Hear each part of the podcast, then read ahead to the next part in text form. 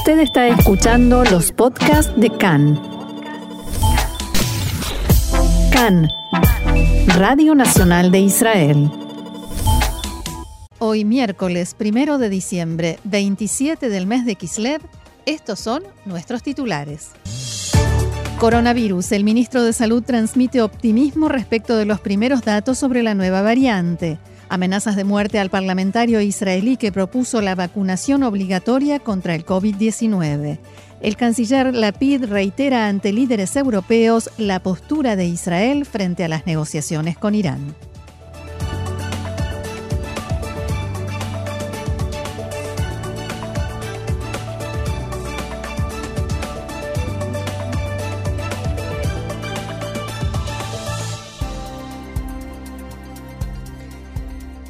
Mientras en Viena continúan las negociaciones sobre el programa nuclear de Irán, Israel sigue adelante en sus intentos por impedir que la República Islámica avance y llegue al umbral, al umbral nuclear.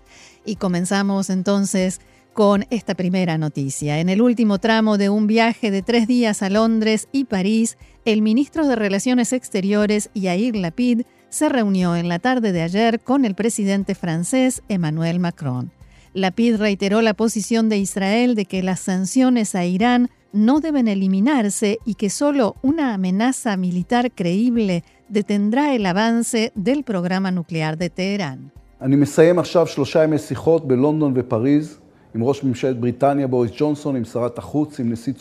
Finalizo ahora tres días de conversaciones en Londres y París con el primer ministro británico Boris Johnson, con la ministra de Relaciones Exteriores, con el presidente de Francia Emmanuel Macron, sobre el programa nuclear de Irán, al tiempo que se desarrollan las conversaciones en Viena. Después de muchos años, la postura de Israel es escuchada y esa postura es muy firme. No se puede retirar las sanciones que pesan sobre Irán, hay que intensificarlas, hay que imponer a Irán una amenaza militar real, porque solo eso impedirá que continúe su carrera hacia el armamento nuclear. La carrera no se ha detenido aquí ni en las conversaciones en Viena. Junto con el primer ministro Bennett, el ministro de Defensa Gantz, que viajará a Washington la semana próxima, continuaremos trabajando para que el mundo comprenda la amenaza iraní en su totalidad. Según el Ministerio de Relaciones Exteriores, Lapid y Macron dialogaron extensamente sobre las negociaciones de Viena, que comenzaron el lunes, recordemos, después de una pausa de casi seis meses. Lapid le dijo a Macron que Israel cree que Irán simplemente está ganando tiempo en las conversaciones para continuar avanzando en su programa nuclear e insistió, insistió en la postura que había manifestado también ante el primer ministro británico. They will play for time, earn billions from the removal of sanctions, ellos ganarán tiempo, recibirán miles de millones con la eliminación de las sanciones, seguirán engañando al mundo y avanzarán en forma encubierta en el programa nuclear. Esto es lo que hicieron en el pasado y lo que harán también esta vez. La información de inteligencia es clara, no deja lugar a dudas. Un Irán nuclear empujará a todo Medio Oriente a una carrera de armamento nuclear.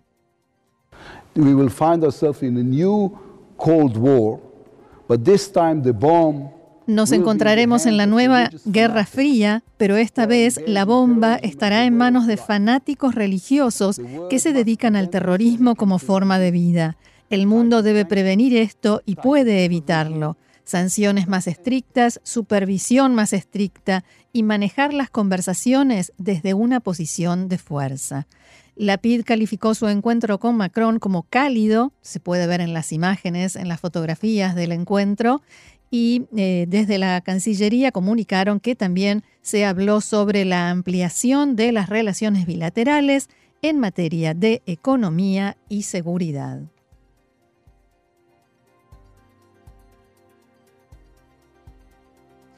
Vamos a hablar ahora de coronavirus y estos segundos de silencio se deben a que acabamos de recibir una noticia de último momento que tiene que ver con corona.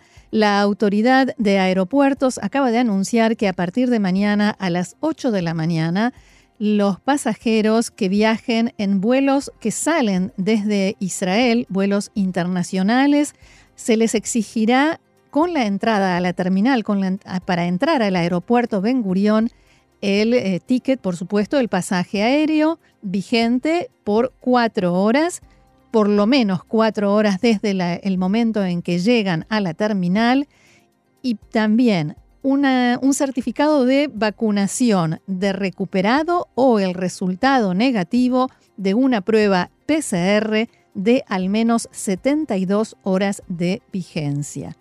La dirección del aeropuerto Ben Gurión comunicó también que no se permitirá el ingreso a las salas ni de acompañantes ni de personas que vayan a recibir a pasajeros a ninguna de las terminales. Y más información sobre coronavirus. El hospital Sheva en Tel Shomer anunció en la tarde de ayer que dos médicos que trabajan en ese centro dieron positivo a la variante Omicron de coronavirus. Estos dos casos se sumarían a la mujer que regresó de Malawi y la que llegó desde Sudáfrica, pero se esperan los resultados definitivos. El hospital informó que uno de los médicos regresó recientemente de una conferencia en Londres, después entró en contacto cercano con su colega y probablemente lo contagió. También señalaron que los dos recibieron tres dosis de la vacuna de Pfizer y solo tienen síntomas leves.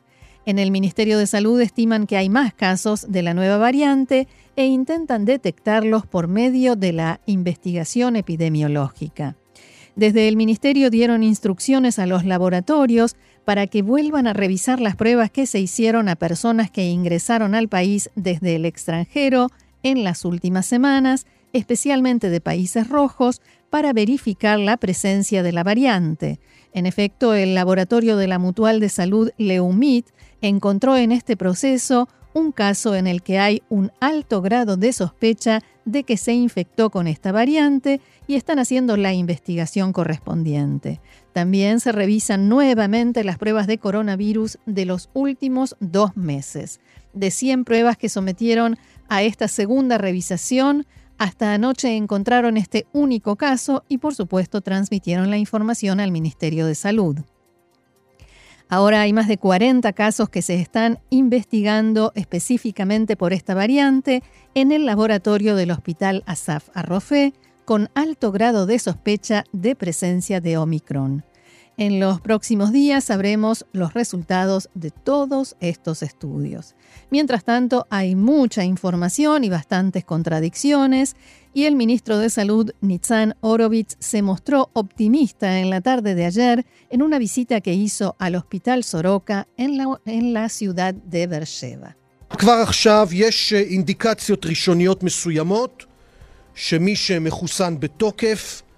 Ya en este momento hay ciertas primeras indicaciones de que quien está vacunado, incluyendo la tercera dosis, tendrá un alto nivel de protección también de esta variante.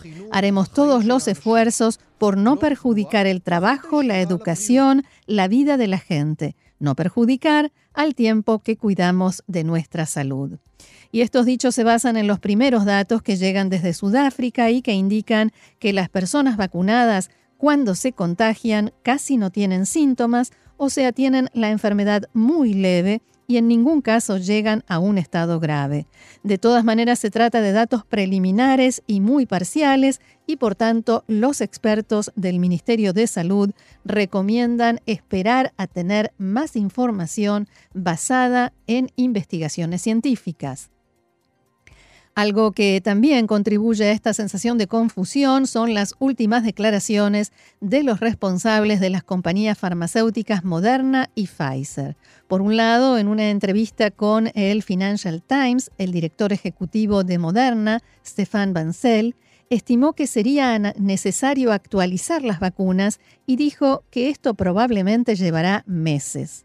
Abro comillas, no hay posibilidad de que la vacuna tenga el mismo nivel de eficacia frente a esta cepa que frente a la variante Delta, dijo Bancel.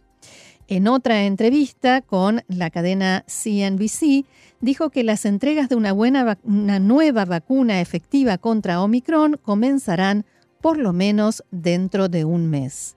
Por su parte, el director ejecutivo de Pfizer, Albert Burla, conocido de Israel, dijo que piensa que el medicamento que Pfizer desarrolló contra el corona también será eficaz contra la nueva cepa.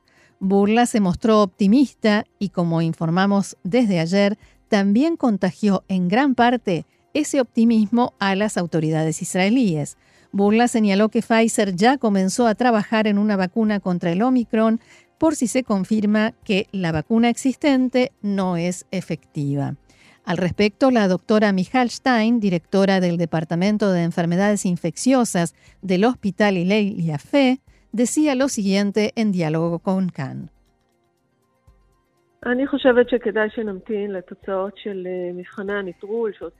Pienso que lo mejor es esperar a los resultados de, las pruebas de neutralización que se realizan en todos los laboratorios en el mundo, también en Israel, y que se hacen con personas vacunadas y recuperadas de esta variante. Pero en este momento es muy importante que quien todavía no recibió la dosis de refuerzo vaya con urgencia a vacunarse, especialmente porque ahora el mayor riesgo en Israel proviene de la variante Delta y no de Omicron. La variante Delta es la que está dando vueltas aquí y es importante reforzar las defensas.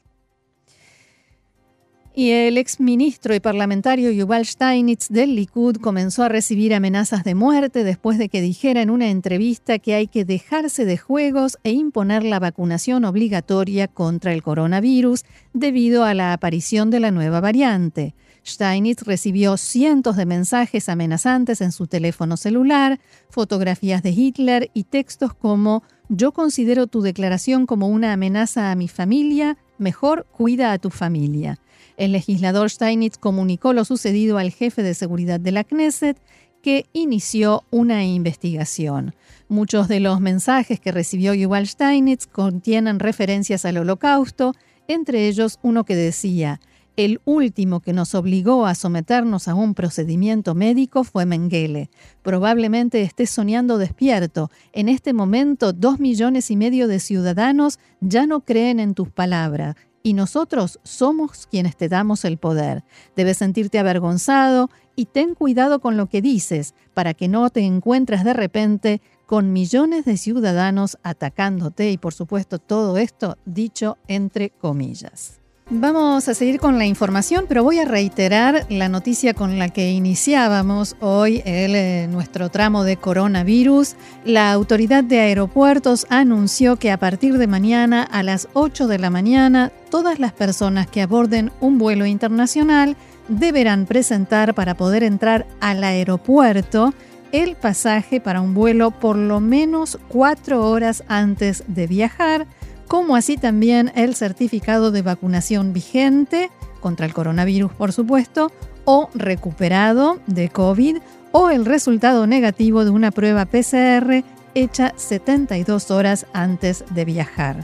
La dirección del aeropuerto Ben Gurión anunció también que no se permitirá el ingreso de acompañantes ni de personas que quieran esperar a los, a los viajeros dentro de las instalaciones del aeropuerto. Importante esto para quienes planean viajar a alguna parte y la nueva variante se acerca a Medio Oriente o ya está en Medio Oriente. Arabia Saudita anunció esta mañana la detección del primer caso de la nueva variante Omicron del coronavirus en uno de sus ciudadanos que procedía de un país del norte de África que no identificó.